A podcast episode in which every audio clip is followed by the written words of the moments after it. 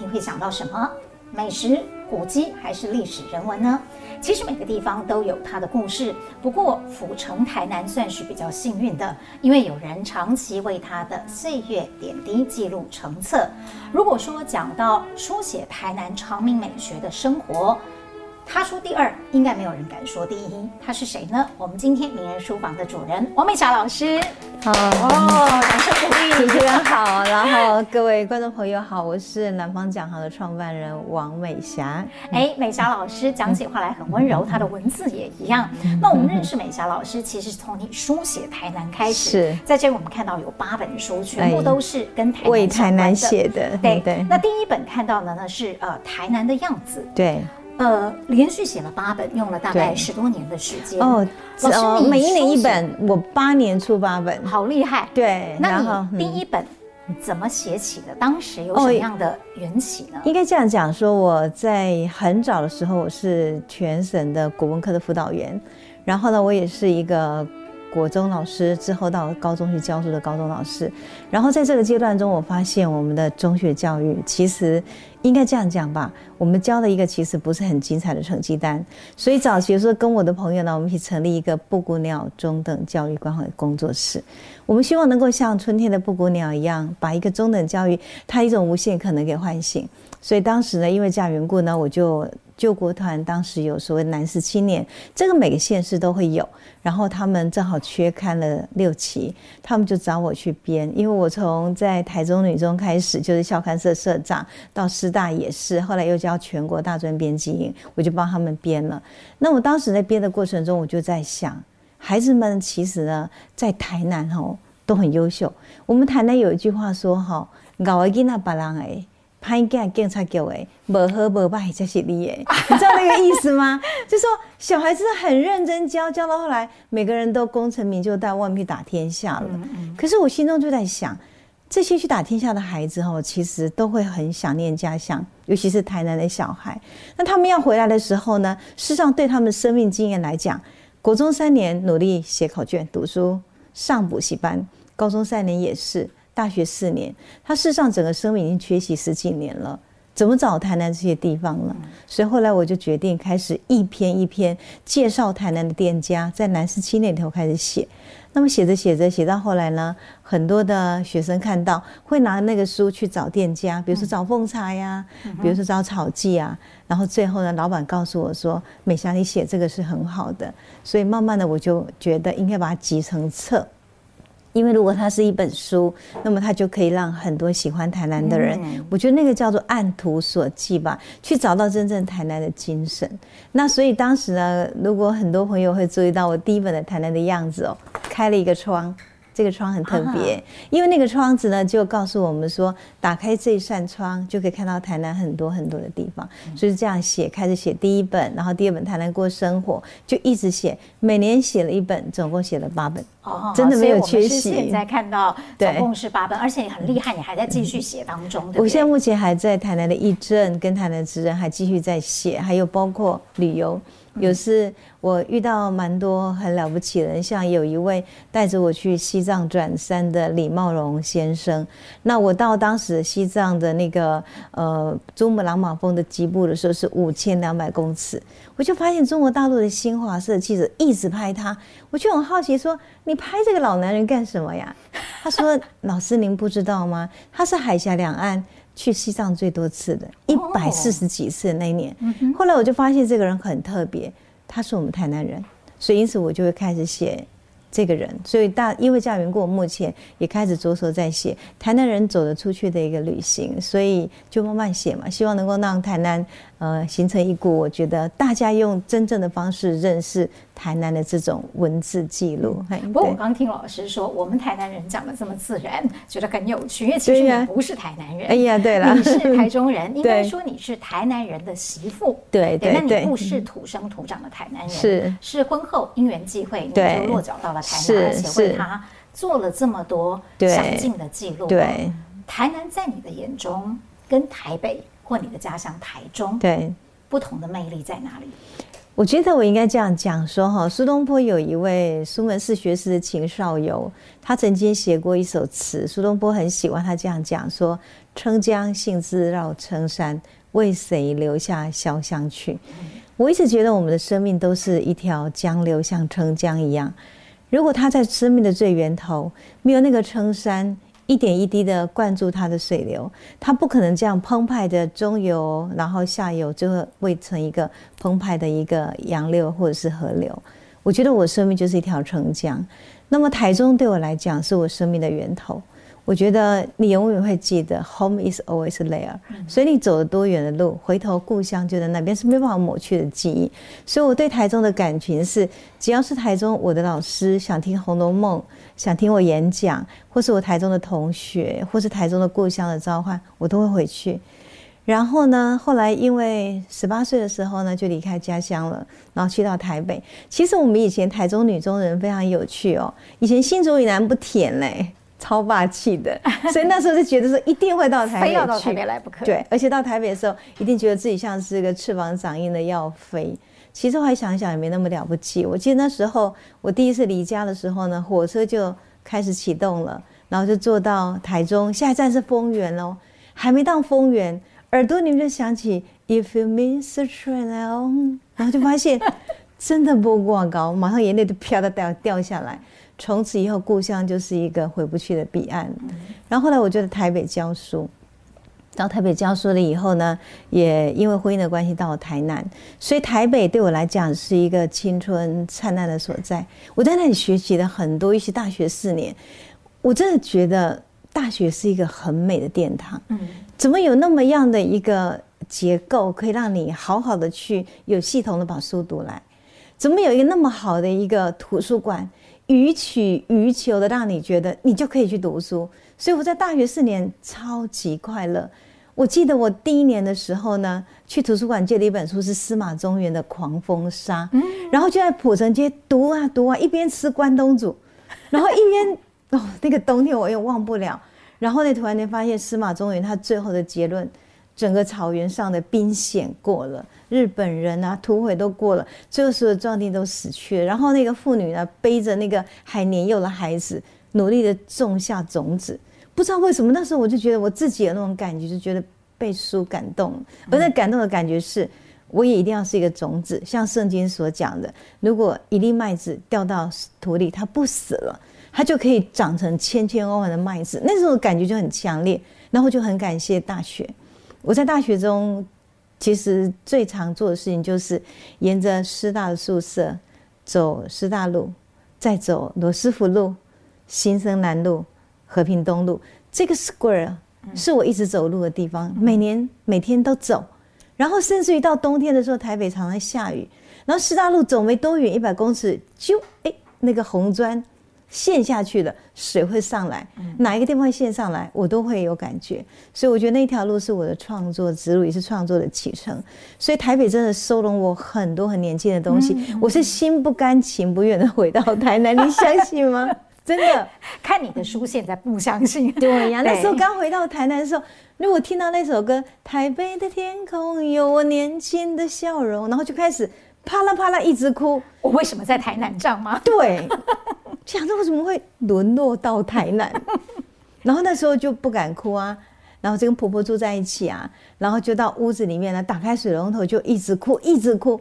然后我婆婆很可爱，她就会半个小时又敲门说：“阿喜安诺谁先哭？阿卡谁该接哭？”对啊，她知道我在哭。嗯，可是后来会写台南，是因为一个年轻的妈妈抱着一个孩子，她去打 B 型肝炎，我的儿子，然后就。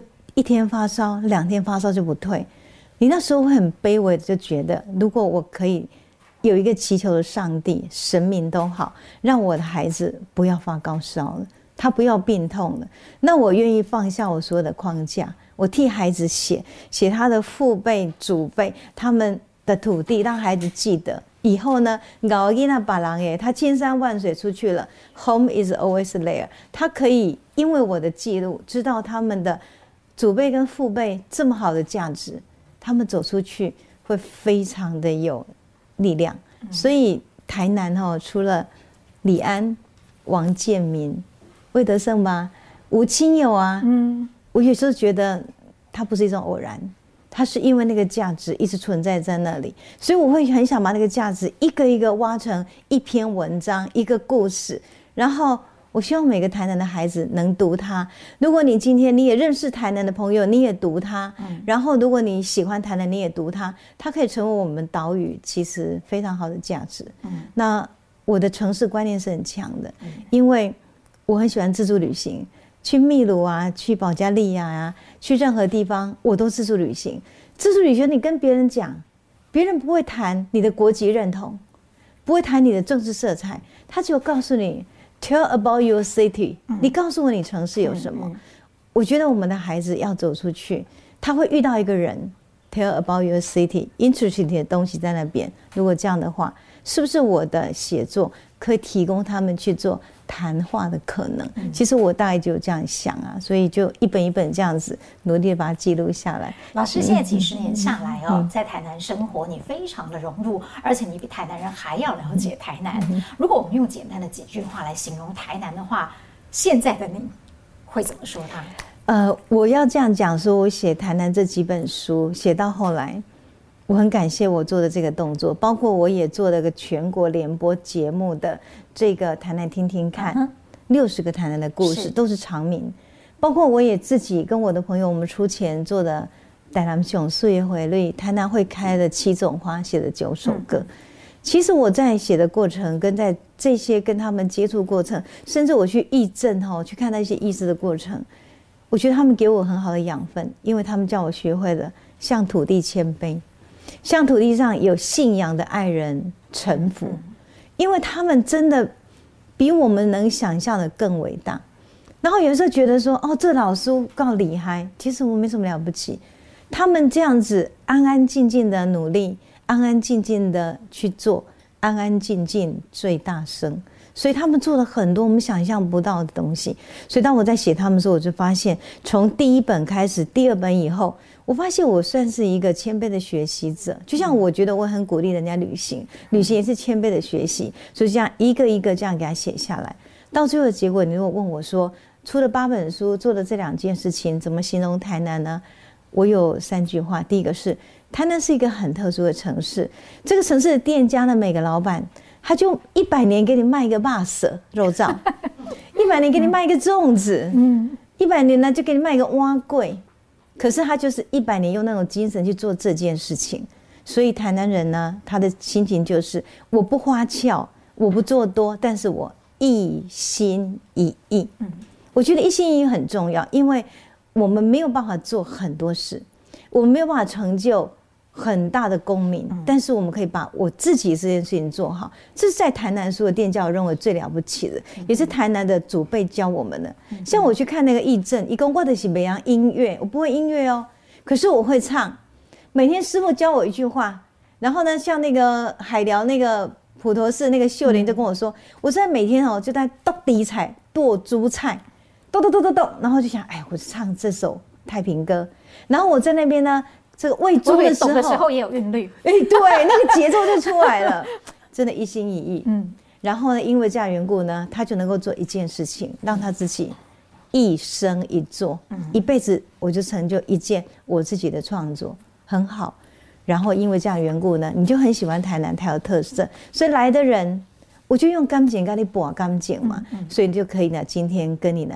一期一会，所以台南有六个一哦，真的很好。那我就觉得这六个一呢，其实一心一意、一生一做跟一期一会，一直是我觉得钱塘在我所写的这些台南的人，他的生命的底蕴里。这也是我觉得我自己很敬佩他们的地方。嗯，所以我看你的书，虽然你书写呃谈谈的面向这么广，对啊，不管你讲的是建筑，是百年的家族，对，或者是一生一做的职人，对，但在我看起来，我觉得老师其实都是在写人。对，对，我一直有一个很核心的想法是说，是人让风景美丽了。嗯，每一本书每一个出来的都是是人让风景美丽。嗯。那个人不要头衔，伊特西吉的狼。所以我记得有一年哈，因为我们十八卯茶屋，我在那边讲《红楼梦》，嗯，所以就带了很多朋友到十八卯茶屋，然后呢，我们那个奉茶的主人叶东泰，他是十八卯茶屋的主人嘛。他有一年呢，过年的时候跟我说：“老师，我很想请你吃个饭，因为呢，你带了这么多人之后，让我们十八卯茶屋很多人喜欢来。那那天我们就在一起哈，大年初一吃中餐呢。然后叶大哥就说：我觉得最好的相遇就是有狼的滋味，有人的滋味。一顿饭哈，一饮一食也是有人的滋味。所以我觉得我蛮核心的是人，但是这个人很重要一点，我要强调是他们没有头衔。嗯。他们没有尊卑，对，我也一直觉得，我一直很希望用我书上的这些故事人物告诉大家说，我们常常会把一个人的学历啊、头衔啊、尊卑放在最前面去认识的时候，其实我没有真正认识到一个人的真诚的底蕴。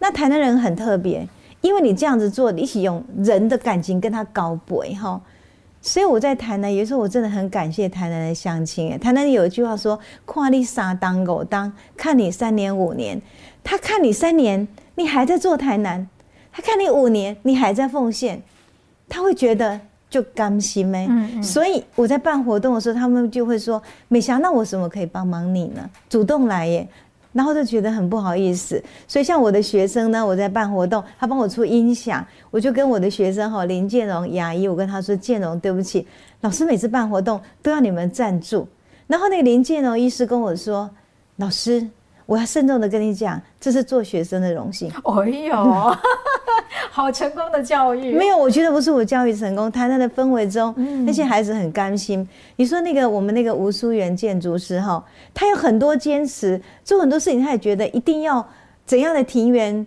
才是一个人的庭园。你要知道他的核心思想是他是台南出来的孩子耶，可是他虽然在外面人家说他是拍拍狗，很多东西很多坚持。可是吴淑媛在跟我们对话的时候好温柔哦。对，我正好说，来到你的面前就变小绵羊嘛。因为就是因为我觉得他们臣服于故乡的氛围，是跟故乡长辈教他们的。那而我也正好记录了一些东西，提醒他们把这些留下来。我想我其实能做的大概也就是这样。可是我觉得某种程度来讲，其实美霞老师你也在实践某另外一种所谓职人的精神呐。对，虽然说他并不是。呃，从你最前期的时候开始做，对对。可这些年来，你一直是深耕不辍的，是。而且，甚至于你从台南女中退休之后，是。你可能比以前当学务主任的生涯更忙哦，还要忙。对对。尤其是在你的书中，你会写到一些你去哪里是采访什么样的人，巨细靡遗的把他或者他家族的故事，对，就像我们看历史书一样的，对，用你很温润温柔的笔。我觉得把它陈述下来，会让人看着看着很容易去呃进入他的情境。对，可这里面你真的费了很多功夫，因为要好多次去到那里采访，才能够成就一篇文章。嘿，像田野调查是，然后你真的是双脚走遍了台湾的每一个街区。嗯哼，呃，我其实蛮好奇的。嗯呃，退休的老师其实可以享清福了。是，那你就算心里面有一个这样的使命感，好了。对。可是老师，你的个儿这么小，我们现场看到的，哇，好娇小的身体，嗯，你怎么会有那么大的动能去驱动你一而再再而三？这中间的回馈是什么？我觉得每件事情它最好的一个解释应该是起点吧。嗯。那我当时会写这本书的时候，其实很重要的起点是我的儿子。嗯。那我的儿子呢？他是在小时候，他会说国语，阿公不会说国语，阿公只会讲台语。我先生是北门人，嗯，我们北门二二二重港人。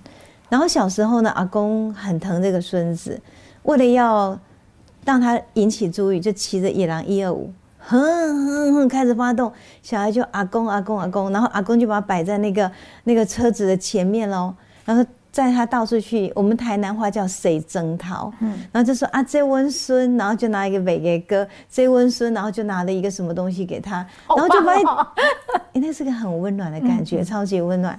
后来呢，我我的公公去世了，那我的先生呢，就把他的破烂的野狼一二五拿到我们家，我先生在同一企业上班。你能想象一个经理级的，然后骑着野狼一二五去上班，我就觉得超没水准，感觉一个乌掐嘛。我那时候曾经因为这样跟他有一点点小 argue，说你干嘛这样？而且那个车发不动，每天要发二十几分钟才发动。后来呢，经过了十几年后，我儿子在台南一中写了一篇文章，写得了文学奖。他里面记录他阿公，我都没有想象到哎，他就这样讲说，每到寒冬的时候，早晨一大早，我的父亲会发动那一辆摩托车，像在咳嗽的声音，嗯嗯，然后那个声音要发动了很久之后，才听到我父亲就这样开出门去了。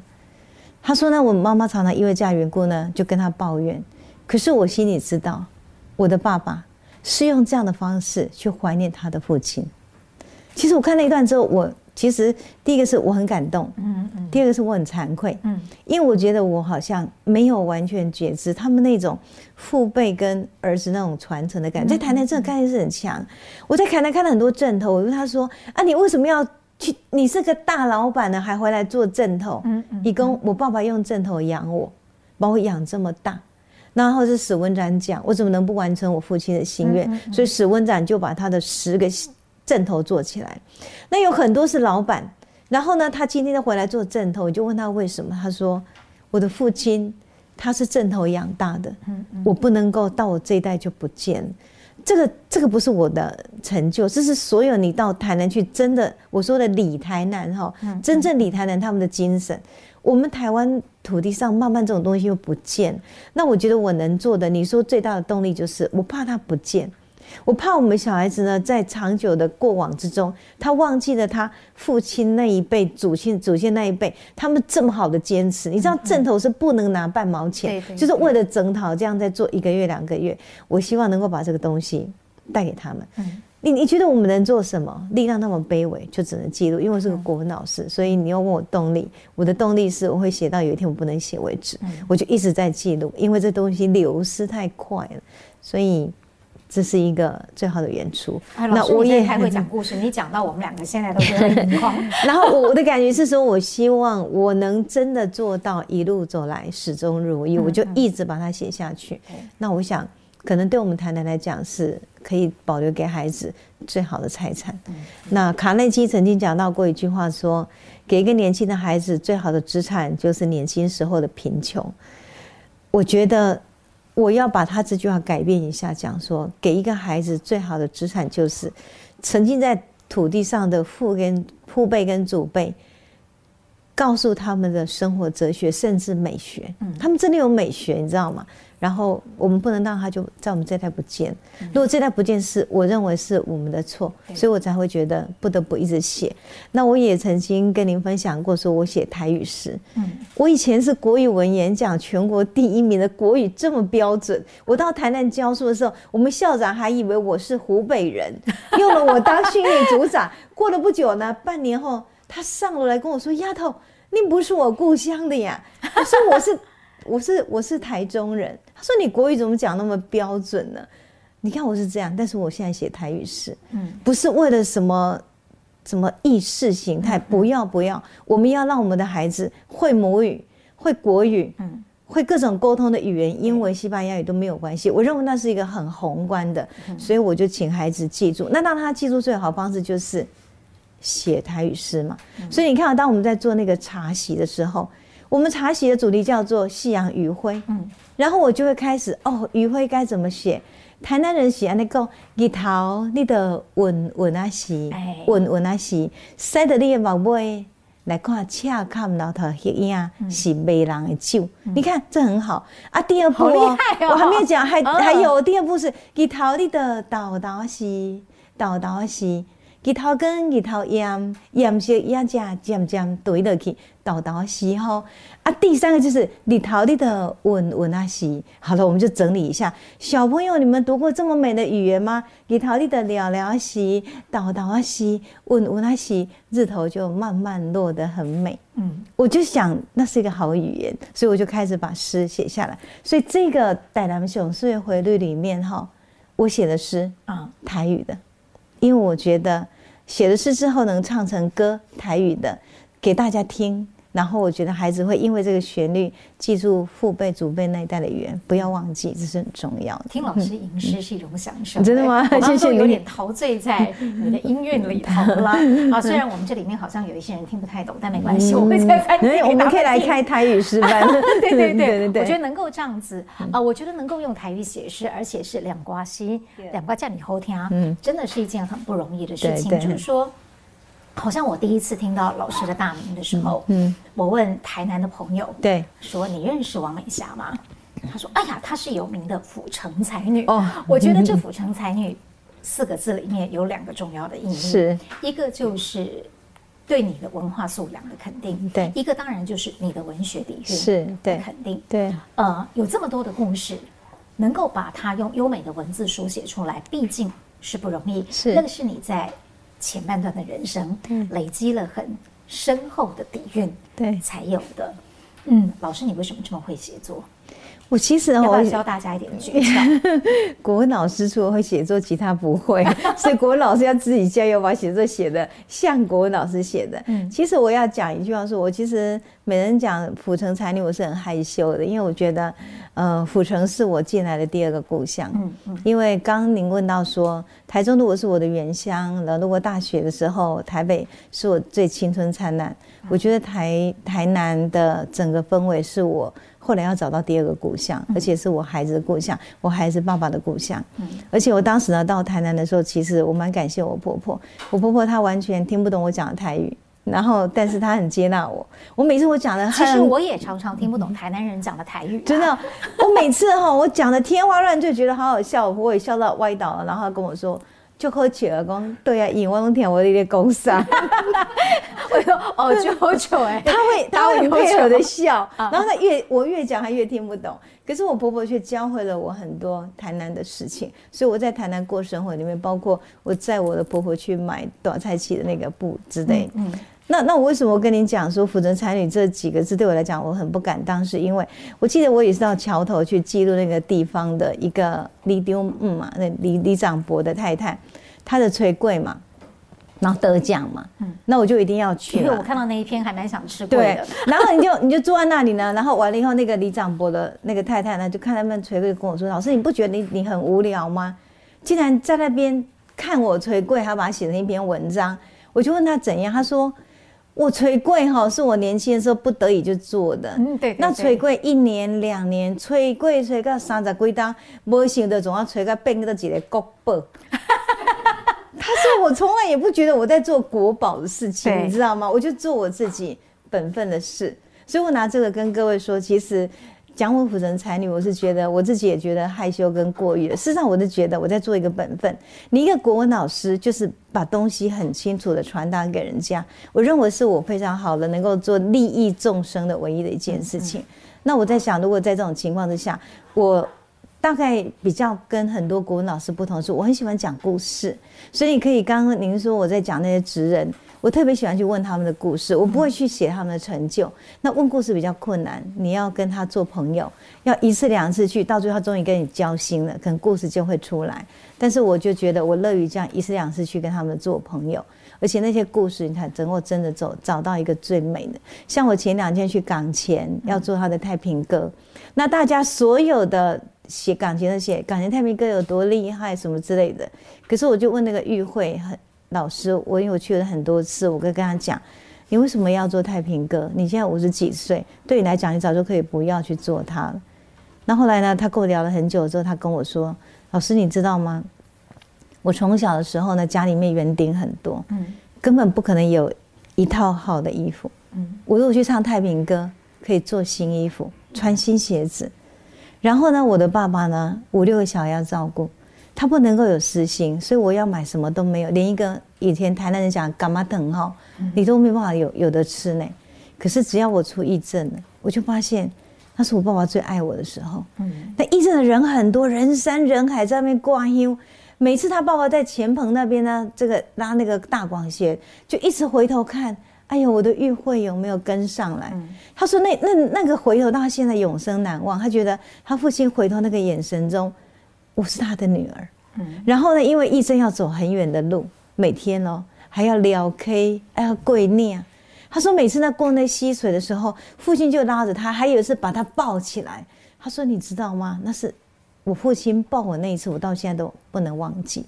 所以因为这样缘故呢，他说你要讲我义诊有多了不起，其实没有，但是我觉得那是我很难忘。嗯嗯嗯，那我写义诊的时候，我可以告诉你，这个义诊值得保留。可是最精神点就是一个五十几岁的玉慧老师，为什么去载所有小朋友，你知道他很可爱。他告诉我说：“你不能拍照，为什么？”那一窝小朋友出来，一车里面五六个、七八个，全部蹦出来了。我说：“你怎么有这么多小孩？”他说：“他们都是愿意学太平歌的。”我就一间一间去载，然后再半个多小时，把像一窝小猪一样的塞在里面，然后再咱们带到这边来学学正统，学太平歌。嗯，然后完了以后说：“但是现在目前是我们港前。”唯一在学的八个孩子，嗯，有没有配？没有，不拿钱。有没有付他邮费？没有，接送费都没有。那为什么做？因为我一直记得我父亲回头看我那个眼神，充满了一种爱。所以这是一个好故事。所以我就觉得，我喜欢用故事去衬托人。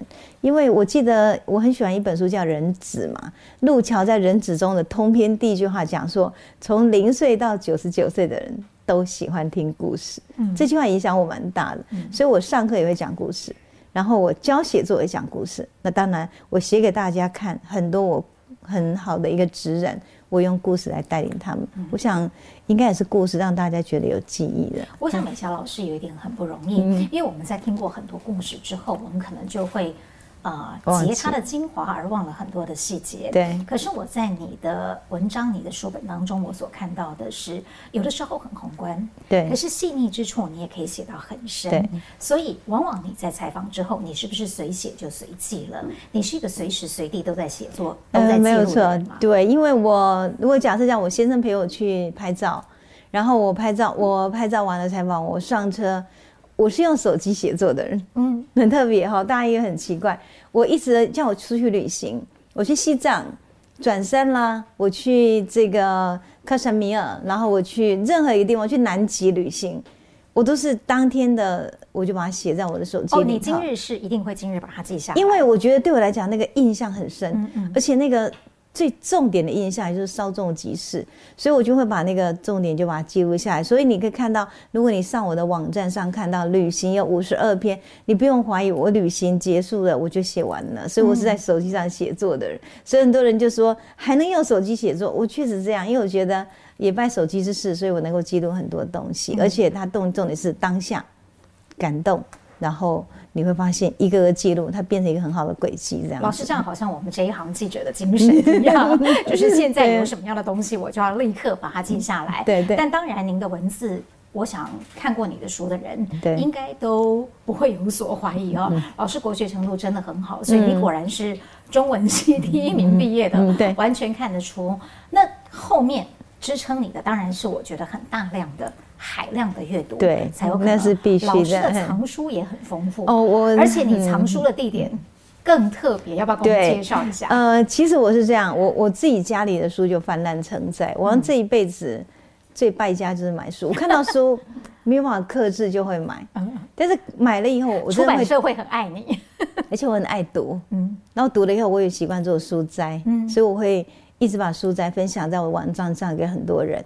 那我家里说真的已经泛滥成灾了，所以后来有一有一次哈，有一个我们台南有一个一百四十年老房子在新义街，然后因为他这个屋主要卖，他卖了以后会把它打掉，然后变成一个新的一个建筑。嗯，我觉得好可惜哦，因为这种这种房子在我们台南一下少一间就是一间了。嗯，我虽然不是很有钱，但是我还是揪钱把它买下来。买下来以后呢，那个地方它当做一个。嗯，艺术家到台南去的，我无偿让他使用。比如说，像日本非常有名的二胡音乐家叫李帝圭，然后呢，他当时要替我们的叶石涛文学，然后来写作三首歌。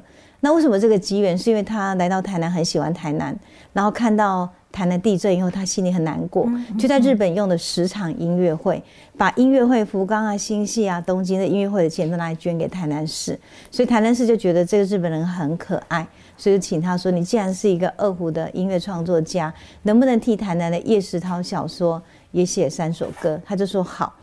那结果呢？他来到台南之后，发现他不会读叶石涛，所以那时候我在写义政，我带他。一个字一个字念叶石涛，嗯，所以他也写了三首叶石涛的小说《斋堂传奇》的歌，之后就变成好朋友。那他的发现，他有很多地方都可以去，可是窝在台南创作对他来讲最好，所以后来他到台南的时候，我是无偿让他住在那里。然后另外像那个日本的，他们有音乐家来跟成大他们做合作。那成大的学生他们没有钱去付这个音乐家、声乐家的一个住宿费。那我让他们可以住在那里，然后还有包括那个普里写生队的队长也在那边住过。然后另外还有一个是南山路的一位，算是一个文化交流大使，然后他的太太也是南投的茶人啊。这个日本人跟他太太在台南没有找到房子之前也住在我们家。那我们的做法是说，这地方如果能够无偿使用的话，其实可以让他们很舒服的住在这里，然后做一个很好的创作空间。那楼下原来是咖啡店，那我就。把我的书就全部移了某部分，说这其实市场只有某部分，大概就有十分之一，就放在那里。那那些都是我读过的，那读完了以后就把它放在那里。还有包括我当时有一个日本的导演，他知道我要做这件公益图书馆的事，他从日本寄了五大箱非常珍贵的书画册，就在那边。那个导演我不认识哎、欸。他是看到我的 FB 上说，哇，你这个画册你就有三本，我有二十五本，口袋口袋全部通寄给你。我我看他从日本寄来那五大箱，我真的超感动的，全部放在那里。然后呢，我的观念是说，我也没有设什么登录啦。然后去我那里的人，你如果假设你想要去那个读，去那个公益图书馆阅读是很好的。那我我的朋友的区长跟我说，啊，你就要借书啊，登记啊。我说不用啦。他问我为什么？他说这样会有人偷书哎、欸。我说没有关系，我的哲学的格言是：偷书永远比偷情可贵。所以我就想他要偷，这话说的真好，嗯，我觉得很好啊。他愿意把书，他会动那个念头，把这个书带回去。表示那个书跟他结缘了嘛？嗯嗯、那重点是那些书我都看过了，我就想啊，没关系，你就带回去这样。这其实不会有人偷的了，这这是我们自己杞人忧天。你有算过里面大概有多少本吗？现在？哇，其实那里头我没认真算过几百本，那里有的来来去去，还有我的自己家里有更多。嗯嗯。所以因为这样缘故，我就觉得，我我从开始在回来台南之后，我们一定是两个书房，可见这书是泛滥成灾。嗯，那。朋友就跟我说：“你好，你真好，你成立一个公益图书馆，怎样这样啊？那个图书馆叫做喜悦，是憨詹大师的一个典故喜悦。然后管这个整个书房跟图书馆是我先生。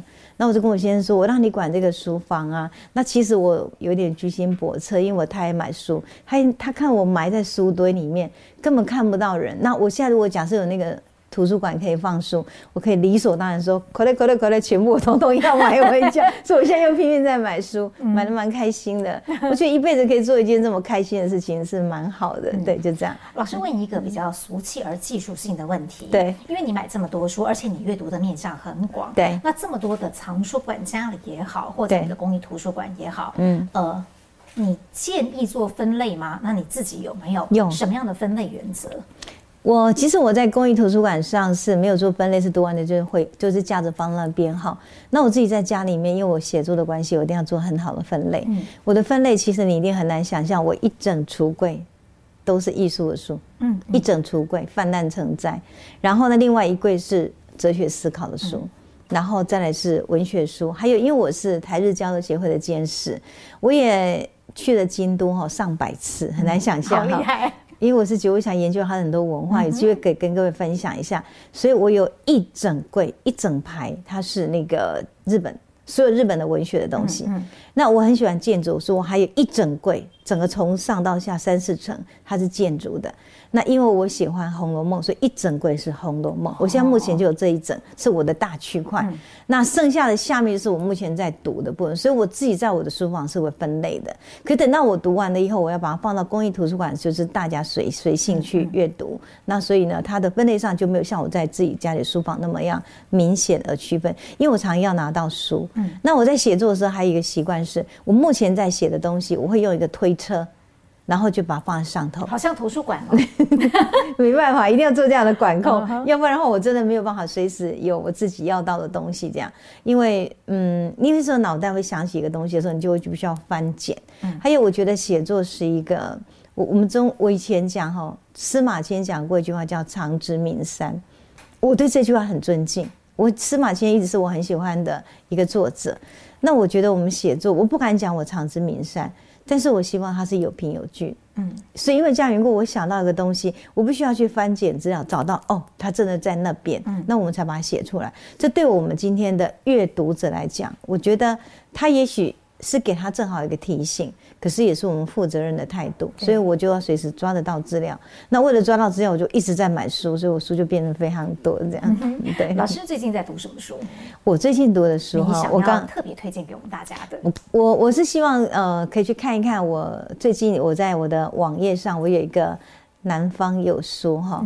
我因为呢，我们南方讲堂的课程是这样：三四五六上课，一二。规定要放寒假跟家人相处，九十十一十二上课，然后呢完了以后呢一二呢规定就是也是要放假是这样，所以三四五六呢这几个这这个时间里头，我们比较多是分享跟我们的讲座有关系的一些讯息。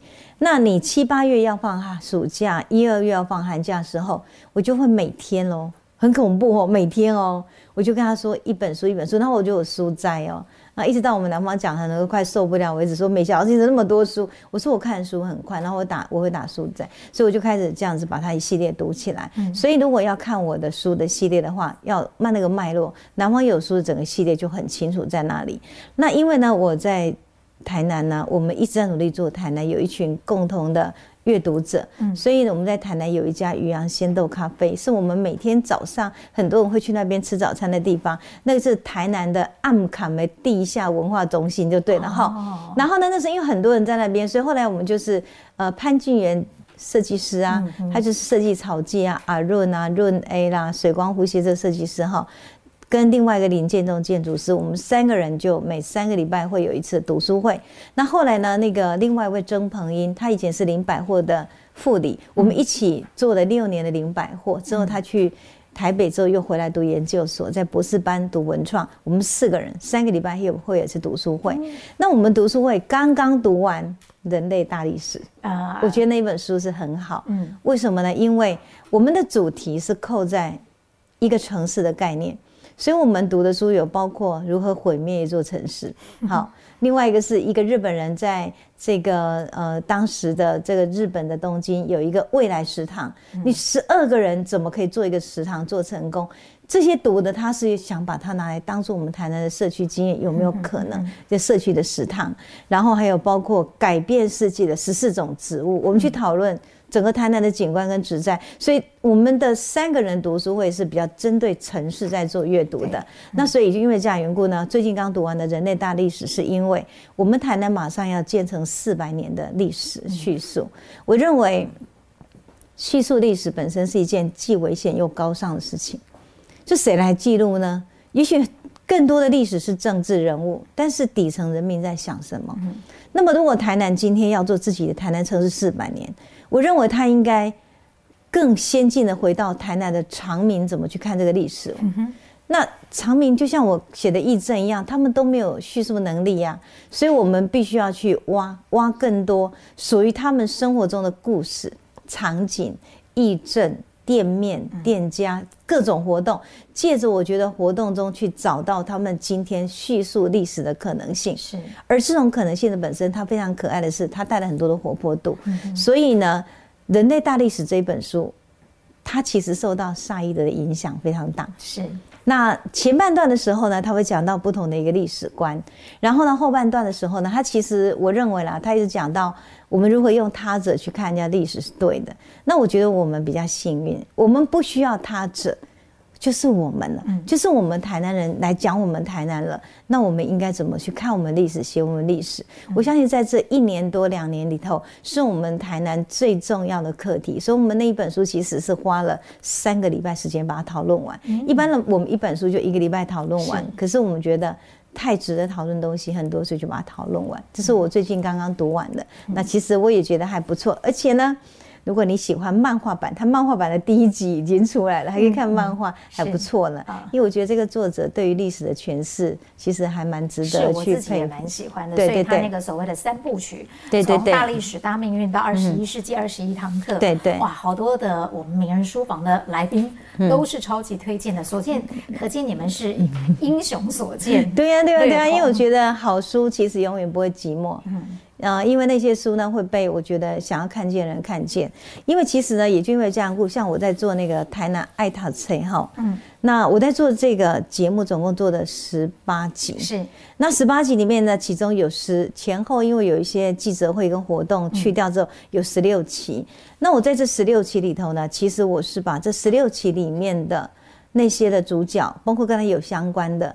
都请他们来做什么呢？做推荐书目。嗯，所以这里面呢，你就看到呢，它有非常多的，总共十六期的推荐书目。那么在这个当时呢，这个我们在推出这个活动的时候呢，我们是有背板，嗯，然后呢还有推荐的人。然后呢，以它的主题，比如说那时候是疫情，所以是宅在家。Uh huh. 那你在家这在家怎么美丽呢？第一个，你要会煮饭啊，对不对？嗯、所以慧慧姐教你要煮饭的话，应该要这些书是很好的。然后呢，杨明忠大哥告诉你宅在家空间要做好，嗯、所以他就做这个。所以我们会用这样的方式呢，总共有十六期，然后呢找了三十二。个团队，嗯，包括有的是人，有的是团队，推荐了不同的主题，然后呢，把这个书呢就给推荐出去了。嗯，那我觉得对我来讲，这样的一个推荐的一个书，它有一个不同的面向，因为你想想看，这几组人都是不同领域的，那他推荐的有时候是你匪夷所思，比如说杨富敏《花甲男孩》到底推什么？他就推台南的年轻作家，就很很有意思啊。然后那个杨世一是剪纸的，他推的就是他觉得。会影响他今天去不同创造观念的，嗯，然后呢，金曲歌王谢明佑，他就说我土地上的声音。啊，我以为他会推荐的是音乐的书，结果没有哦，他推荐的其中有一半是土地上曾经为自己的人权发声的人，包括王玉德，是，所以你可以从他们的推荐中，诶，其实他们也教育了我，原来我们可以用这种方式去架构，所以包括那个。黄玉昌老师在教我们的古典音乐，他就把古典音乐必读的十本书告诉你，所以你喜欢的一翻就有，所以我觉得这是一个还不错的一种阅读观念呢。那美霞老师你自己呢？因为你是一个国文老师，是你自己读的书又那么多又那么广，嗯，你会用什么样的原则去帮学生开书单吗？我其实呢，很多人常问我这个问题，说美霞老师能不能开一张书单给我们的学生用？问你学生多少？一个班级，那其实很多学校跟我说：“老师，你帮我开个书单给我学生用，全校学生。”我常跟他讲说：“我认为那是不可行的。”嗯嗯，因为我一直觉得哈，每个人第一个你阅读基础不同，第二个开书单的意义就是第一个他要能读，所以你必须要了解他的阅读的基础在哪里。每个人的基础都不一样。然后第二个是因为我觉得喜好不同是更大的问题。如果你开了一张书单，那发现筛选的结果。没有一样是他喜欢读，或者应该这样说，他很乖，就他被迫去读这些书，我认为是没有意义的，就失去了趣味。对，因为我觉得其实书还是应该跟人产生很绵密的那种情感。嗯、像您在做节目啊，就说哦，我介绍这个书，大家觉得哇，真的很好，会主动去的，那绝对是以后书就变成永远的朋友。所以呢，其实我比较不是那么建议说。今天我们要开一张书单，是大家都共同享用。嗯，但是其实我对书单，我有一个我基础的想法是，书单必须要有结构性。所以结构性就是说，像我有一次读了一本书，就是那个孔明春睡哈，然后呢，我才发现，哎。孔明春睡是一种征兆，因为王毅家说他可能得了一种嗜睡症，他的这种想法让我觉得很好奇，我就开始对王一嘉这个人很好奇了。然后我就开始把王一嘉的二十本书读完，然后我终于知道他的整个思想的脉络是什么。那早期的时候，我会教陈之凡。我教学生的时候，跟他讲说，如果你很喜欢陈之凡的文章《诗跟兰花》，你可以连读他三本《在春风里》啊，然后这些剑桥的那些写书写都读完之后，你就可以学会一种叫做陈之凡的语式，很有趣哦。我告诉你，所谓的陈之藩语式，就是说陈之藩呢，他会这样写很美的东西，校园美得像首诗，也像个梦。我跟学生说，如果你会陈之藩的手法。以后如果你是男生，你的女朋友一定要叫做梦梦，或叫诗诗，因为他的手法就是这样呀。然后呢，我读余秋雨也是，就一系列把它读起来。我终于知道，如果你要写余秋雨式的文章，没有激情，没有作纸。写不出来的，没有办法。但是我是觉得他还有一个很好，是他还有一个历史的考证。我常常会跟学生分析说，你喜欢哪一类型的人，你就把那个类型的人拿来读它。读到后来，你有很多东西，你就会觉得你很习惯了。你很喜欢年轻时候的郑愁予，你就要对着星子发笑，而且呢，拿了一个水手刀，对不对？可是你喜欢晚年的时候的一个。郑愁予，你必须要去看利雾山啦、啊，看我们的立雾溪啊，然后是我们说山山水水的大自然，然后呢，你可以对着自然呢对花微笑。我觉得是不同的境界。但读一个人，一直把它读完之后，你可以从上游、中游、下游读完，你可以懂这个人。我觉得我一直有一个概念是跟学生说，不要觉得你要什么都懂，但是你懂一个人就可以陪伴你一辈子。那这是第一种结构，以人为主。那第二种结构的话，是以主题为主。比如说，他非常喜欢诗，我一定会教学生从席慕蓉的诗开始。那为什么不是郑愁予呢？因为郑愁予的诗是建立在他走了很多地方。我们要假设我们的孩子还没走出去，所以就先从生命你周遭的看到一花一世界，然后一叶一如来。我觉得席慕蓉这种细腻度是很好。第二个，我觉得他的诗有一个很大特色，总会终结在一种浪漫的结语中哈。对呀、啊，如果。呃，如何遇见你，在我最美的时候，对不对？那一棵开花的树，你不要只看到我满地凋零的一种伤心。我觉得他的诗基本上对一个年轻的孩子是很好的。所以，如果假设我的学生在高中让我教到，我都还是会希望他们能够读类似像这样的诗，完了以后再进入到可能更宏伟或更深刻的诗之类。然后最后呢，才去读可能我觉得比较特别的尖锐性的时事批判的诗。所以，其实余光中会让我摆在可能是中。段，因为我觉得他的诗对一个进入者来讲，他可能有比较深刻、比较不是深刻，但是不好学习的地方。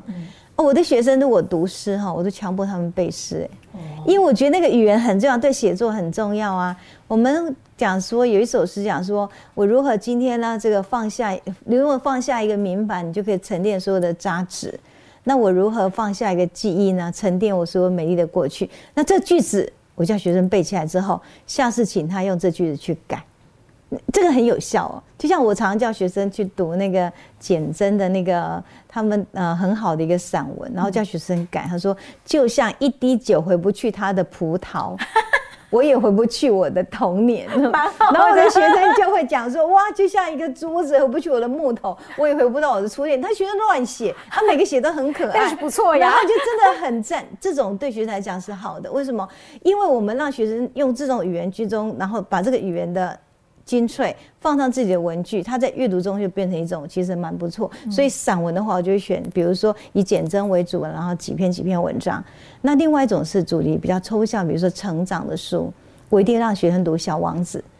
凡被我教过学生，一定要上《小王子》，不是因为它是圣经，是，而是因为我一开学的时候就叫学生《小王子》呢，第第一个半第一个礼拜到第二个礼拜就读《小王子》跟他自己。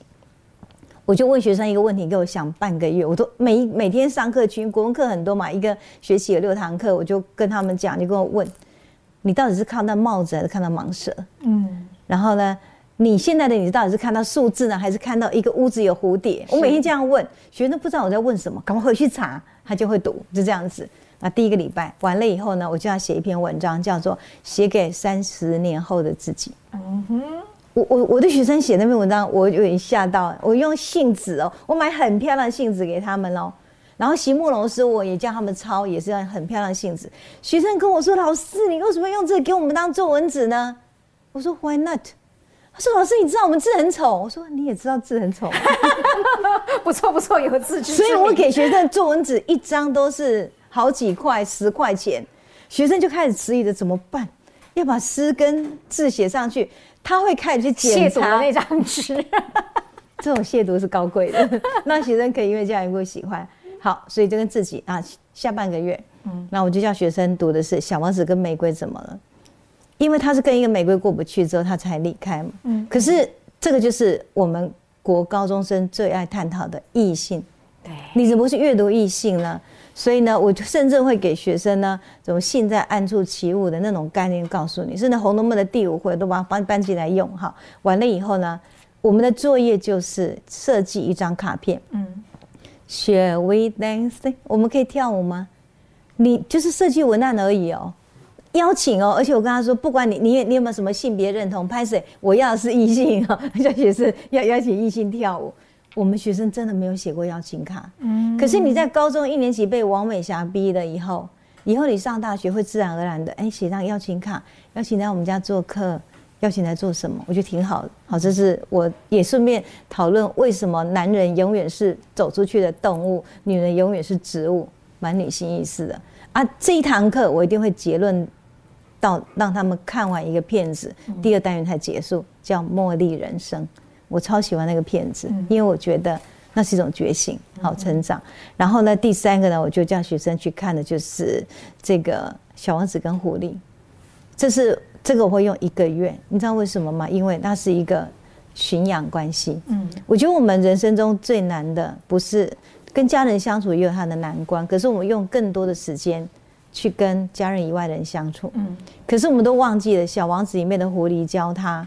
所以你很喜欢我要抱我，但是我不能让你抱，你必须要每天来，有一个节奏，像节庆一样，然后慢慢靠近，最后我们变成朋友。当你拥抱完我以后，有一天我离开你了，你看到金黄色的麦田，会想起我的羽毛，然后整个毛茸茸的一个金发，感觉就很好。所以我我一直觉得。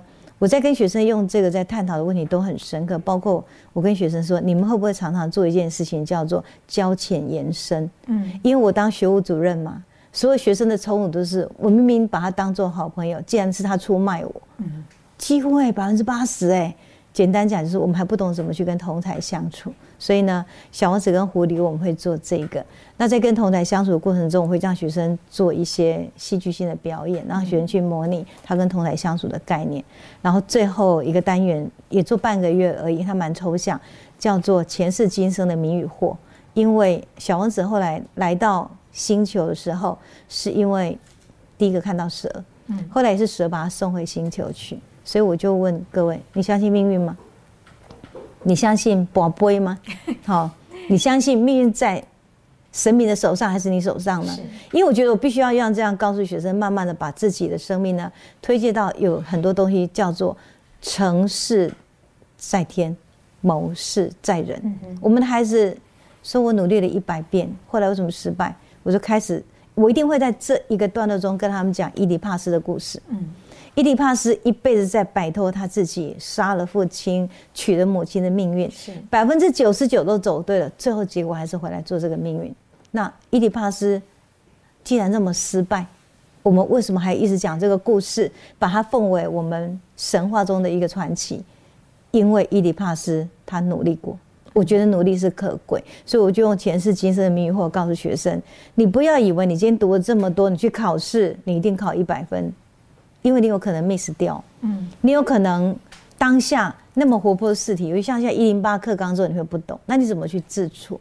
所以我觉得这是他们高中一年级一定要读的小王子。理由不是因为它是圣经，而是因为它太好，让我今天在这个阅读中产生一个主题感。然后让我的学生去认识、认识自己、认识异性、认识相处、认识自己的生命的议题。那我觉得，作为一个老师，我们其实不能教学生很多东西，但是我们有一个很好的位置，叫做陪伴。嗯，那我在陪伴的过程中，就如你刚刚告诉我的，推荐书目，在我们老师脑袋里，你看到学生不同，你推荐什么，你一定要让他今天他是喜欢的。所以伴随着在他们今天读这本书，这本书很简单，我一下读完。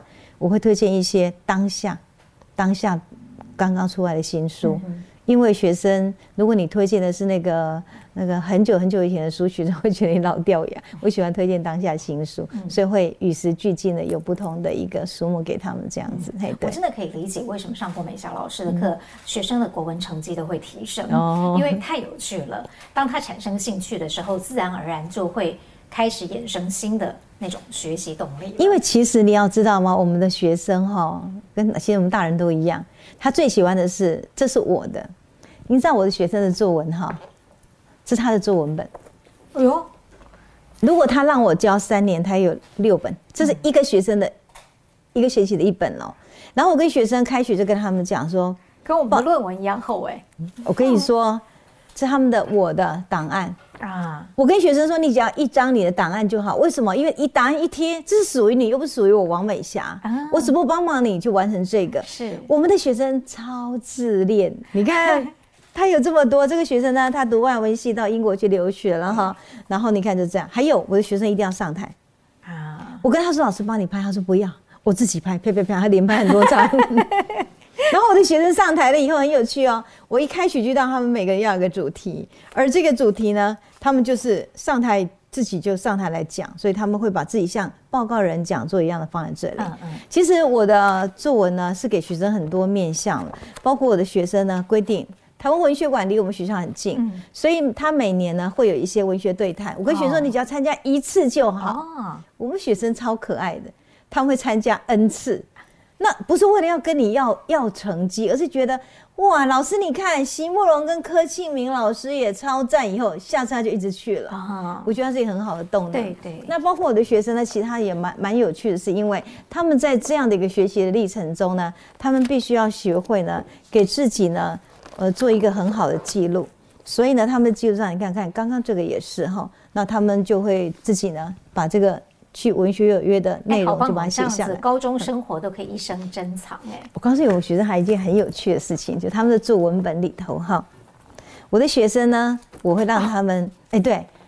哎，为什么要贴这个？他说：“老师，这是我的宝贝，请学校抽查的时候盖章盖在这里，免得不要乱不要。嗯，你看他的专属性多强，他抱着当宝贝借我来这里，然后我都会写一篇文章给他们，就是这是这个是我的学生到了学习结束之后帮他装订，装订后写一篇文章，然后这个文章呢是依照每一学期不一样之后，我都签名哎，学生跟我说：老师你亲手签，我说对，他说为什么要亲手签？”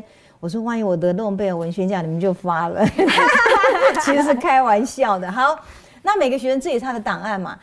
这些高中生超可爱，他不会只有一张。我说你只要一张，他就一堆，对不对？对，而且还会自己编排。还有我的学生也有个特色，我希望他们开始每一个月都要记录一些事情，一点、两点、三点、四点。你有看到圈跟叉吗？什么意思呢？叉就是他觉得他做这件事情超糟的，他是个坏人。圈的话是说他是个好人。三角形是说他搞不清楚他做这件事情是好人还是坏人。可是他学习结束的时候呢，比如说他有两百三十个圈，两百两百二呃九十九个叉，得到加减乘除之后剩下一个圈，然后他就写我二零二零年是好人。我跟学生讲一个很好的观念哦，全世界没有完全的好人，也不会完全的坏人。你要能够接受这样的自己之后，你才能够接受别人也这样。然后我觉得让学生也就能够慢慢去原谅，为什么我今天这件事情做得那么烂？因为我觉得我们人是有黑暗面的，嗯，所以我比较用那种方式。你说看起来像跟学生玩游戏哦，但事实上在这过程中，我想教学生一种价值观念。那个观念，有一天你国文老师离开你了，你他也不再教你的，但是你走过人生的过往的历程中。你慢慢的会去知道说，我会用这个观念跟我自己相处，然后呢，我自己可以走过去。因为台南女中是很优秀的学校，我觉得我们大部分的学生是不能原谅自己的过日子，所以不能原谅自己说，我不能，我怎么没有那么优秀，我怎么不够好？但是事实上，我觉得我们就是连项羽都有悲剧的，我们怎么可能是一个盖世英雄呢？所以，我现在希望学生要接受那样的自己，然后才能够发现自己这样的美丽。所以，因此我就会利用这些蛮特殊的东西给他们规定。而且，我讲话都超级狠的。我跟学生说，如果你们没有去图书馆给我办读书证，然后贴在那上面的作文本，我一定当你国文。其实不会当，但是就是要威胁啊！学生超好笑，这威胁是一种乐趣。然后我们校园校园有两科，然后每次都给学生出一个题目，说校门口。不是填，不是选择题，是填充题哦。而且每一题十分哦。期末考，校门口有两颗挂号 and 括号，我们学生就非常勇敢的写树和树，我就很生气。我说黄花风铃木，哎，他说老师，它开花只有七天，我们怎么会来得及看呢？我看到的就是树。对，我就跟学生说，你要知道。如果你连七天在你校门口都错过，你生命会错过很多。所以从那年开始，我的学生一定要在黄花风铃木的那个下面拍照，写诗、写文章都可以，不然国文又要被当，是这样。我有一个学生哦，写了一一句诗，他他就是整个拍照完之后，他就写了三句诗。如果呃，承受不了那样的凋零。怎么说？怎么能说你的凋落是一种美丽呢？我觉得学生写的蛮好的啊。那他后来呢？他学生就一改再改，然后他讲说：如果承受不了这样的叹息，怎能能说你的凋零是一种美丽呢？把它改成这样子，我就给他九十六分了。然后我们学校老师就跟我说：“王美霞，你怎么会给这种成绩？”可是后来那个学生跟我说，他上大学以后成为他们的文史科，他们学校大一个文史科的一个团队嘛，工作团队，他当总召。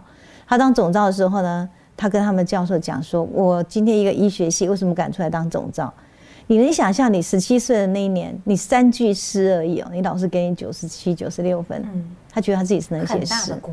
对，因为我跟很多老师说，以前我当辅导员，我一直跟老师们纠正一个观念：这个分数在我们老师手上，取之不尽，用之不竭，大地之无尽藏，那为什么要不给？”嗯，真的是这样，所以我有时候我学生像你看，刚刚看到他很好的那种档案，对不对？我有时候你看我刚刚那个给九十九分哦，那我有些时候会给他九十九加二。学生说为什么加二？我说九十九已经是我的极限了，你又那么厉害，我知道给你破表再加二，所以我常有这种成绩，比如说九十六加三呐什么之类，你一定要那个加，因为对学生来讲一种 extra 的肯定是很要紧。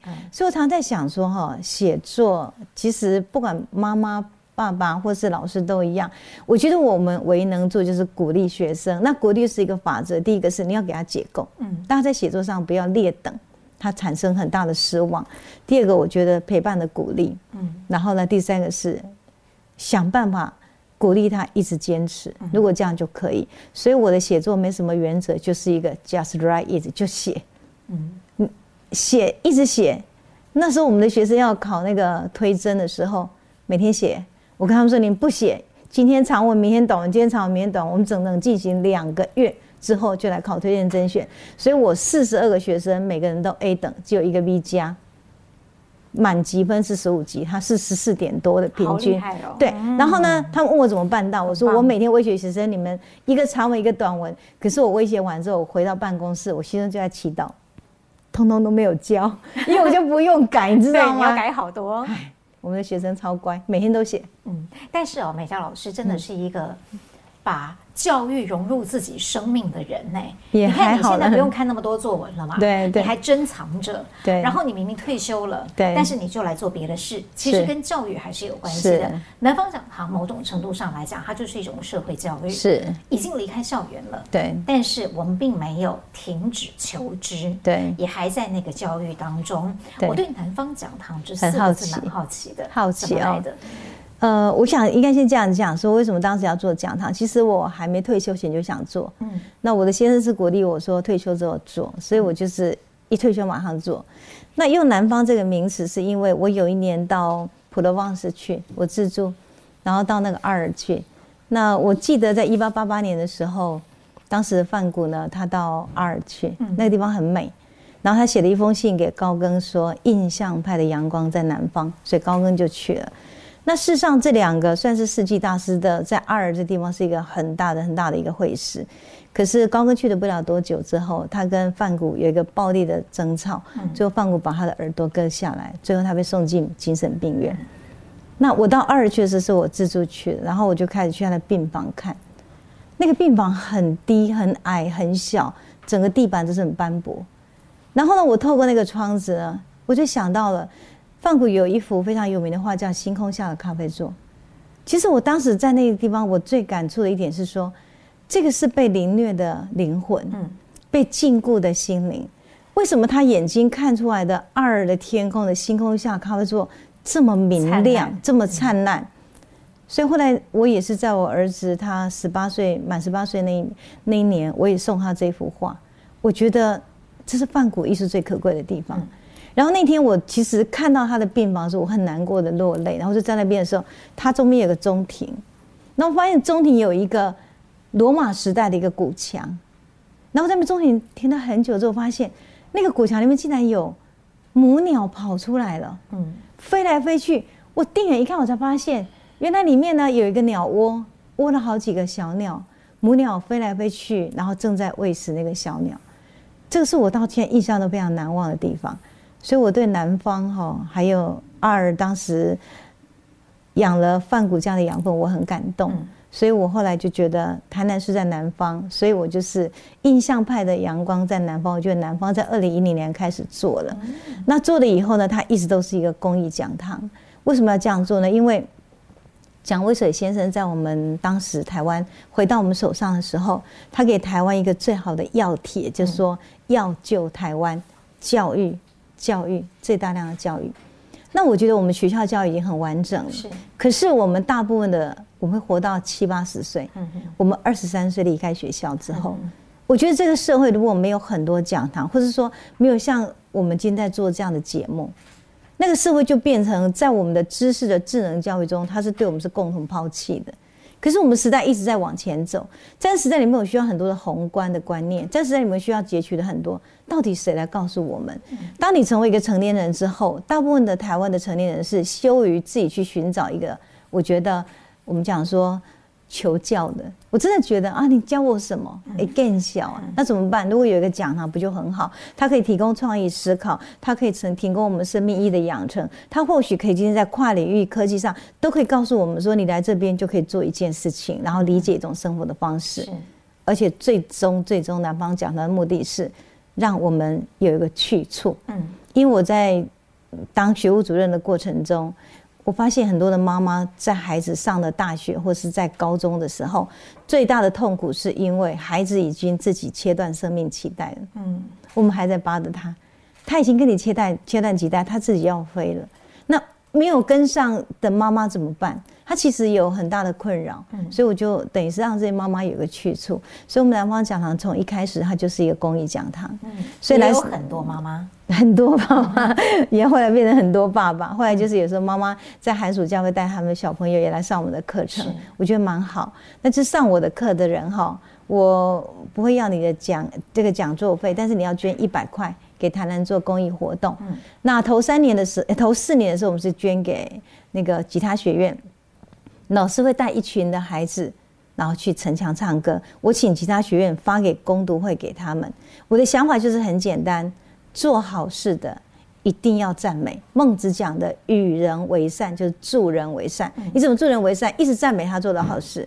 所以这样四年，四年之后呢，养出一个团队——牧歌音乐工作室。后来就是我们台南熊溯源回绿里面的那个创作者陈锦昭博士，化学博士，然后跟佩佳他们，还有吉他学院。然后呢，后面的两年呢，我们是因为那个东尼雅集要在台南呢成立，所以我们就。捐所有的款项给东尼雅集，只是这是其中的一张。来上课的人捐了一百块钱，每一每一毛钱都捐到东尼雅集。因为我以前大学唱昆曲，我超爱的游园惊梦啊、梳妆贵死。我在想，如果有一个这样的讲堂多好，所以我们就全部捐给高美华老师。然后呢，像我们后来两年，我们做的一个就是，嗯，陪伴一群我们认为的黑暗天使，他们就是可能犯了重刑，然后。没有办法去这个今天呢，有人去辅导他们，去去我们去辅导他们。那他们我们又不会拍照，也不会跟他们索取任何证明，因为他们就是黑暗天使，我就默默的陪伴他们。然后像我们今年二零二一年呢，开始做很多音乐，为什么呢？我跟蒙娜美乐团合作的原因是因为他会弹竖琴，我们就竖琴与文学，竖琴与艺术绘画，然后竖琴与这个建筑对话，因为竖琴是可以录音的，嗯。录下来之后，我们送到很多的长照单位。哦，因为你到长照单位去了以后呢，那些阿公阿妈哈，他是有声音就觉得很温暖。所以你看，我们每一次上课哈，我们就会捐，每次捐就这样子。所以这个对我们来讲，我觉得是共同的成全啊。那在南方讲堂这么样的一个历程中，我们陪伴了很多的妈妈们。其实妈妈们很可爱，常常忘记上课。所以为了让他们记住上课，还做这么漂亮的卡片给他们。哎，记得来上课哟！你看，这我们南方的。这些卡片是为了要为了提醒他们上课。你看，不来上课人你就训掉了。而且上课如果假设呢，你通通都会来，还给他们发奖品，买礼物送他们，就这样。对啊，所以在我们南方讲堂，其实其中还有一个阶段是我们有一年专门上戏曲。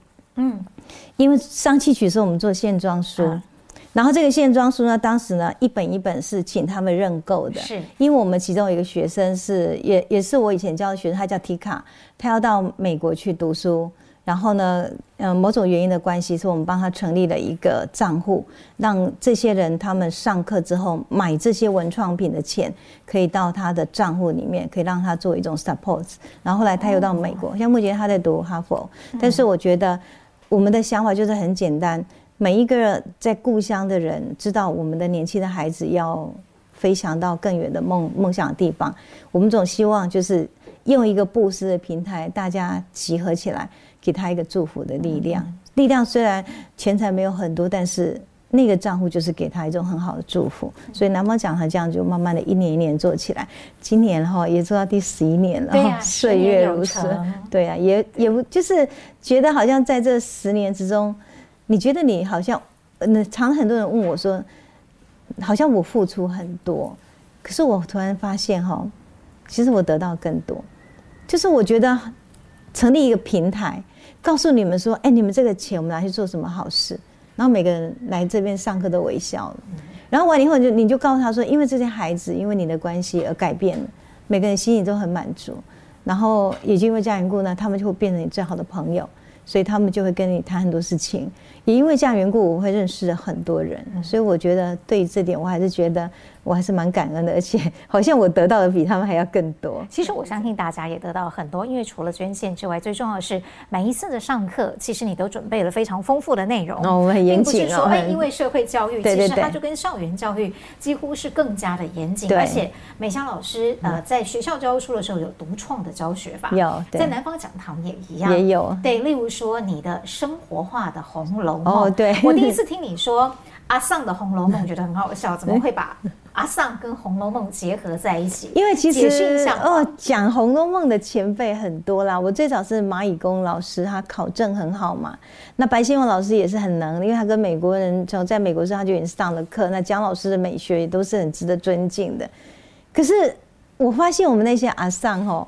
他真的不见得听得懂，可是他必须要假装听懂。我就替他们觉得，那我来讲一个跟你生活连结性很强，所以阿桑是就是生活的《红楼梦》。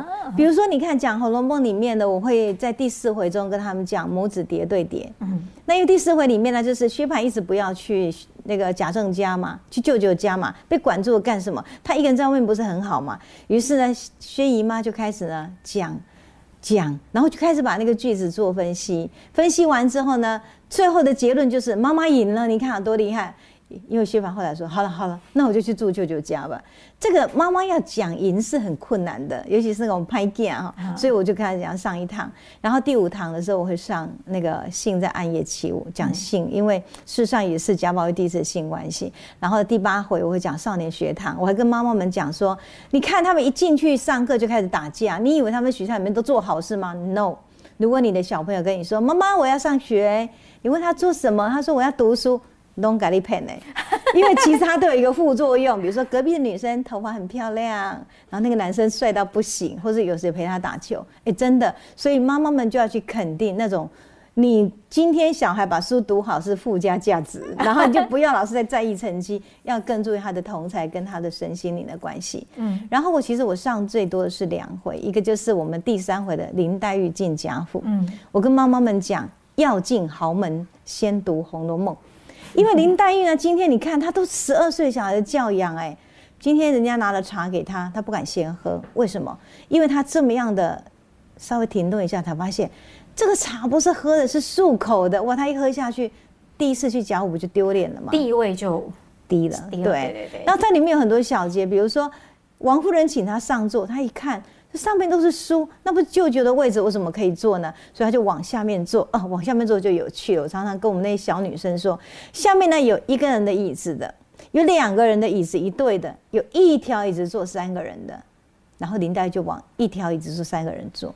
可是因为我当学务主任啊，我们学生常常呢都会说，我要见校长，OK，就带你去见校长。一进到校校长室，一进去之后，我说好，你们坐。我们小孩都选哪个位置，你知道吗？一个人的位置，因为他非常不舒服，他讲说 “let me alone”，所以他在坐那位置，结果最大，你知道吗？但他不知道，所以我是认为说，某些这种生活的教养，或许可以透过《红楼梦》来教，那也是我妈妈的心情，所以才叫阿上的《红楼梦》嘛。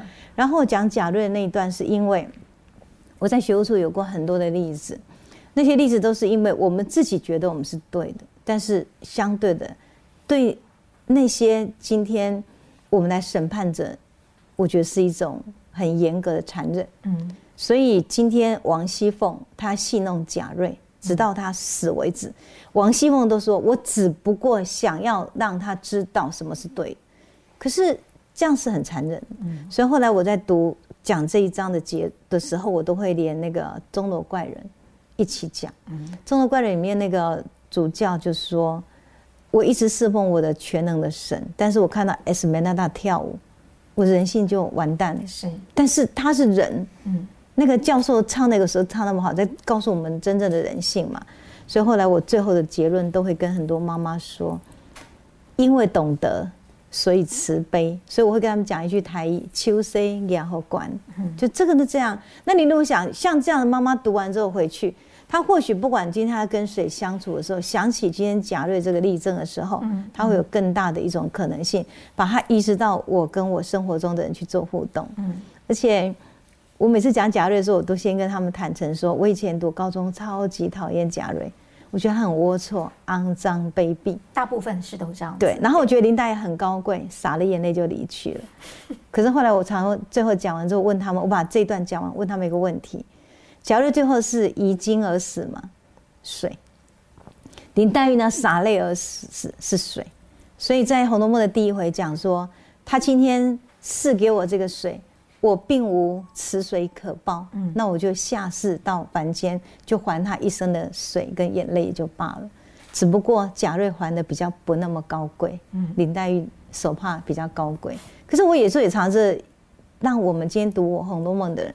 跟我一起，我们放断放放断了我们自己很多成见，然后也放低我们的成见，然后放低我们的身段去理解生活中的。因为其实哈，在佛经里面常讲到说，我们今天对很多东西哈，你要常常起大悲啊。嗯，你能起大悲，不是你原谅别人，而是原谅自己。所以我觉得。大概读《红楼梦》是如此，所以我们今年我已经讲完十年，讲完八十回。那今年的《红楼梦》呢，是《红楼梦》跟《金刚经》一起读。但是我要声明，我没有能力讲《金刚经》，只不过讲我读《金刚经》的时候，有些片段很文学性，我觉得超级好。所以呢，什么现在是不可求，未来是不可得。然后呢，我但我也用这个句子来跟他们说，《红楼梦》也在告诉我们这个：如幻梦泡影，如露亦如电。那你执着什么？如果不执着的话，你遇到的每个人，你都可以。微笑以对，你都可以。我说秋生然后管，所以这才叫做阿桑的红楼梦。那 我们有一些忠实的追随者，就很喜欢阿桑一下。对对对。但是呢，这就是一种阿桑式的文学教育，是很了不起的。不管是呃从学校到社会教育，对。美香老师觉得文学在一个社会里面，对，它扮演的是一种什么样的角色？也就是说，一个社会或任何一个个人，对，我们为什么需要文学？因为我觉得哈，未来二十年后或十年后最好的行业到现在还没有出现，所以我觉得生命是一种变动不居的。在这个时代里头，无常就是日常。当你发现无常就日常的时候，我们有什么方式可以去掌握我们今天最尖端你知道的所谓的生活利器呢？我觉得没有办法，只有回到你自己的心。所以其实我很喜欢《金刚经》，《金刚经》的本身告诉我们，我们每个人都是一个自信如来。然后呢，每个人在今天呢，我如果能够降服我，降服起心的话，那对我自己来讲，我就能够做很多事。因为你的心是把持，你知道做什么，然后才不会心如平原棒马呢，然后不进则退嘛。嗯、那已经会这样缘故呢，我觉得找回那个心是很重要。嗯文学它最可爱一点是说，它跟你的心是靠近。是，所以你想想看哈，徐志摩在他生命中的剑桥，他可以带一卷书走十里路，在草绵绵处去寻梦。嗯，那我觉得在每个阅读跟文学的历程之中，我们所感染到的是一种生活中的，我觉得价值观影响你一辈子，然后你的处事观影响你一辈子。更重要的是，透过文学，你可以去阅读你的人生或别人人生。所以，因为这样缘故呢，他可以得到很多。所以，像我也蛮喜欢去做旅行嘛。我觉得对我来讲，旅行也是一种阅读世界的阅读式的文学。对，所以我很喜欢萨伊德他的《相关何处》跟萨伊德的我们讲说殖民与帝国主义。那它里面其中讲到一个西方在十二世纪的有一个圣僧叫做雨果，不是那个中头盖那个另外一个雨果。他曾经讲过一句话说：“凡是一个人觉得家园是甜蜜的人，他只是一个软弱的初学者，他就只是想家园嘛，他没想更多。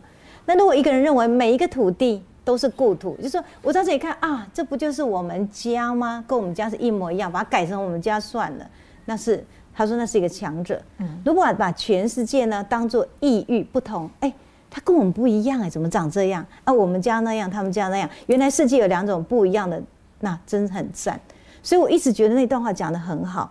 我说软弱的灵魂哈，是把自己的心跟自己的视野。困在世界的某一个定点，你走不出去嘛。所以如果我写台南，台南人都走不出去，那那不要了，那我觉得也不需要。所以是借着台南，然后呢，给各位看到更宏观的生命价值。所以呢，他讲说，如果今天软弱的灵魂是把它固定在一个定点上，那你只不过是一个甜蜜的家园守候者。强者呢，把爱扩充到全世界，我来，我见，我征服。他强者，但他不是完人，因为完人。止息了他的爱，嗯嗯，我其实我当时在读到这点的时候，我很震撼。什么叫止息了他的爱呢？你对很多东西不要他者，也不要去强迫，你也不要去以你的主见去套在别人的主见上。我认为那个是必须要读很多书才有这种度量，对不对？所以我最近有在追一个剧叫《王冠》呢，然后《王冠》剧里面呢，我记得当时的那个。呃，伊丽莎白女王即位的时候，她她的祖母跟她讲一句话说：“如果你可以当一个最好的女王，你最难的事情就是不要做太多事。”嗯，其实后来我也常拿这个来跟我们有很多的妈妈们在孩子成长过程中跟他们说的，因为卢梭艾米尔开始，他就告诉我们看一个孩子成长，但是我通常我是没有耐心，没有雅量等待一个孩子成长。如果我们可以借着阅读，知道更多这种可能，也把这个回归到我们孩子身上，我觉得很好。所以我是定义阅读不仅仅是文学，它更是人生，它更是哲学，它更是更好一种可能。那所以说呢，因为名人书房总是有个惯例，邀请我们的名人来宾们在最后总结的时候谈一谈。因为对美霞来老师来说，阅读是有无限的可能的。对，所以如果我要用。简单的话来形容阅读，你会怎么说？这个哈，我在南方讲堂呢，我们有做了一个很漂亮的书签送给大家。那这里面有四句我自己最喜欢，嗯，第一句就是阅读是一切的可能。哇，好棒！所以我当时我在做我们的节目的时候，我就说，打开一本书就是打开一个丰富的世界。嗯。那第二个是，我觉得在阅读世界中，人的心平静了，所以我蛮喜欢“愿使岁月静好，现世安稳”。你的心安住了，一切都存在了。然后当你能够存在之后，你发现不管走过多少历程，这个是苏东坡的句子。他当时呢离开他最辛苦的海南岛的时候，他这样讲：“云散月明谁点缀，天龙海色本澄清。”我觉得这是我努力做的。我非常喜欢药师如来佛菩萨讲的：“因为我来世得菩提时，我能够。”进入没有瑕秽，而且能东升明唱，我觉得蛮好的。然后最后当然要做到这样的可能，还是要回到阅读啊。所以呢，贾博士讲的求知若渴，然后呢，你今天虚心若愚，事实上是还不错的。太棒了！所以我想用这个呢，送给我们今天跟我们一起结缘的好朋友。哎呀，谢谢！今天明日书房的观众朋友真的是呃收获太丰富了。谢谢你们，谢谢美霞老师，谢谢，谢谢，谢谢。